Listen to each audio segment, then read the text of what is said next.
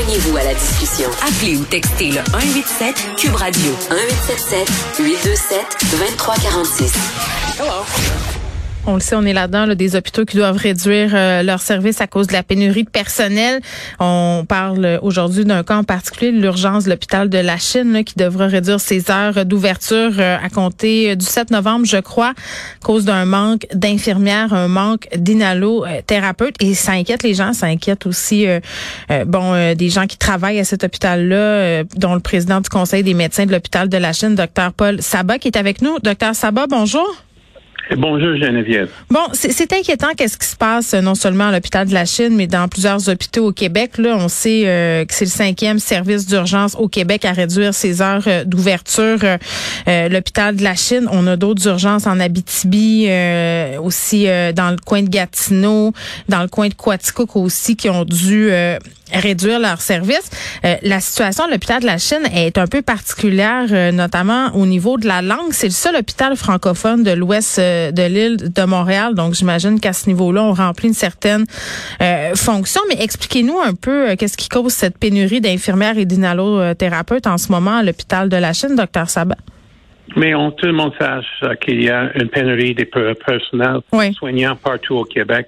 Et moi, juste pour vous dire, je me suis battu fort pour améliorer les conditions des, des, des infirmières, hmm. euh, les travailleurs de la santé depuis des années. J'écris des articles, je fais des entrevues. Ben oui. Euh, mais en particulier avec la Chine, ce qui est arrivé, mais d'abord, on a euh, failli perdre notre hôpital en, en 2007. Euh, nous avons eu une résolution de l'Assemblée nationale en unanimité qui a garanti tous les services de l'hôpital, surtout à cause de la langue particulière parce que c'est un hôpital francophone. Ça a été fondé par les Sœurs de Providence en 1913.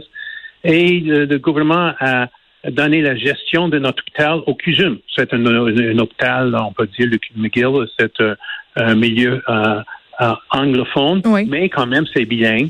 Mais ils ont garanti la langue français de notre hôpital et on, malgré le fait qu'on donne tout, mais la langue de travail, c'est français. Moi, je suis anglophone en passant, je suis fier de ça. Je suis anglophone, mais je suis né à la Chine.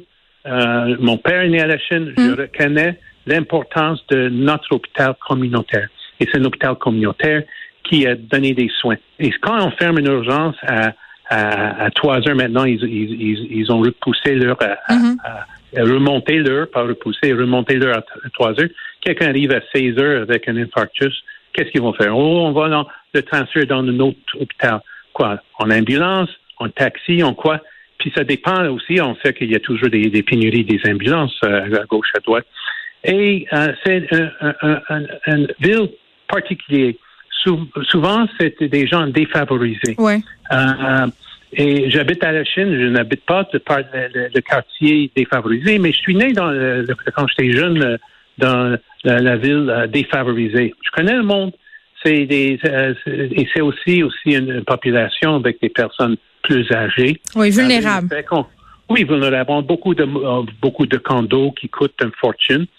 Et mais il y a des gens qui vivent très modestes mm. et avec des, très peu de moyens.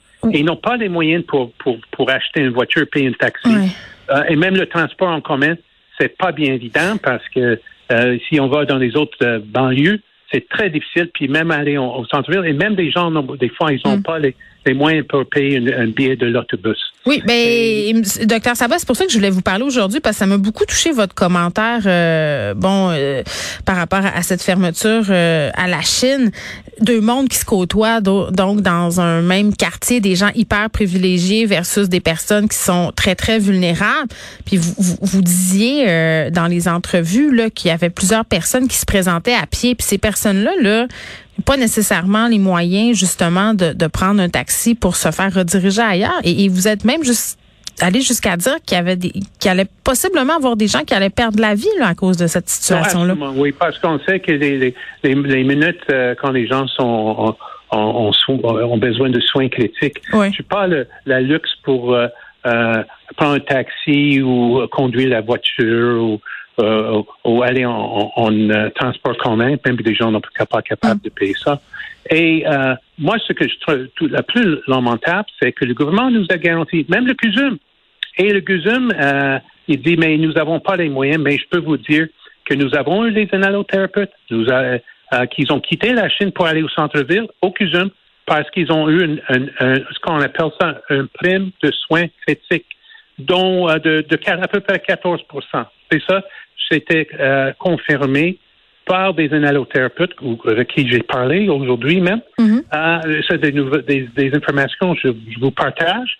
Euh, des inhalothérapeutes, ils ont peur de parler parce qu'ils disent, euh, docteur, on n'a pas le droit de parler. Je dis d'accord, mais mais, mais tout le monde a le droit de, de, de parler, mais on a toujours le risque d'avoir de, des répercussions. Mais j'ai ben toujours parlé, puis euh, j'ai pas peur des répercussions. Fait que vous êtes en train de me dire qu'on offre des primes euh, à des inhalothérapeutes pour les attirer dans d'autres. Aux cuisines, puis même aux, autres euh, places, parce que dans, nous avons ce qu'on appelle ça à Camille Lafayette, c'est un pavillon qui s'est attaché à l'hôpital où on a des patients ventélo-assistés. C'est des gens avec des, des cas très lourds, neurologiques, euh, physiques, mm. qui ont besoin des, des, des, des, ventilateurs pour assister à respirer. Même ils sont branchés au ventilateur. Et euh, nos inhalothérapeutes ont travaillé euh, pendant des années euh, sans prime euh, c'est pas parce qu'ils sont radins qu'ils veulent l'argent, mais c'est les mêmes patients qui avant étaient transportés parce que des patients, c'est les mêmes patients Institut thoracique. Ils ont tout transféré à la Chine avec toutes sortes de promesses. Finalement, ça n'a pas finalisé. Hmm. Et des gens qui travaillent à l'Institut thoracique, qui est un, centre hospitalier, avaient une prime de 14 à 16 plus élevé. Donc, quand c'est les mêmes inhalothérapeutes qui sont transférés à la Chine, ils n'ont pas donné de prime. Ça fait des années qu'on a demandé et insisté. Vous voyez, des fois, c'est de l'argent mais aussi une pénurie. Je ne, je ne, je ne nie pas la pénurie, mais eh, ce qui est bon pour Pierre aussi bon pour Paul, puis il doit nous, nous, nous euh, donner des, des primes, puis il y a toujours des choses qu'on peut arranger.